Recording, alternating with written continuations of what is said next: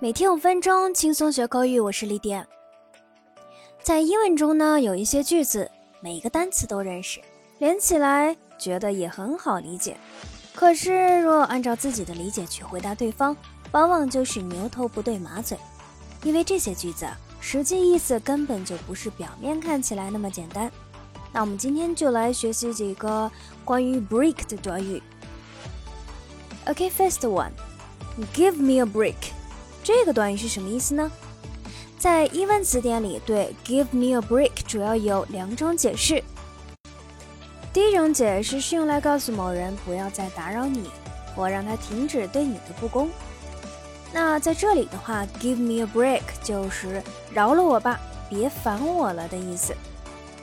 For example，"give me a break, it's not funny."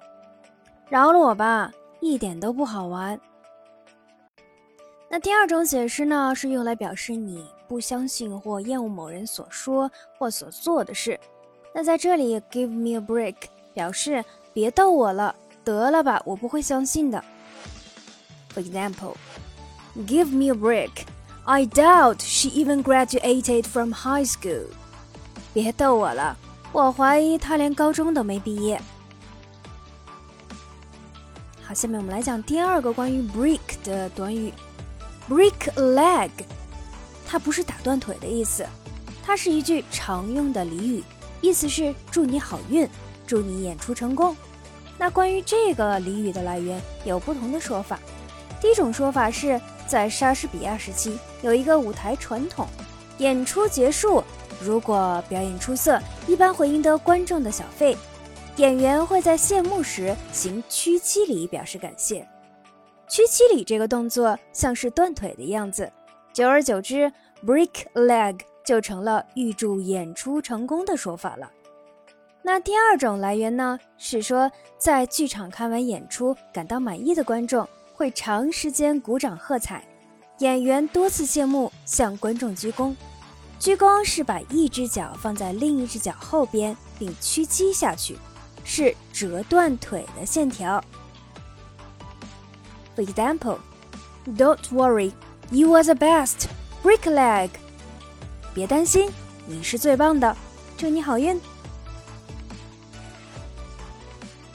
好，第三个，break your neck，这可不是打断你脖子的意思。Break your neck 表示拼尽全力做某事。For example, you should always break your neck, study hard or you may regret someday。你应该尽全力好好学习，不然总有一天你会后悔的。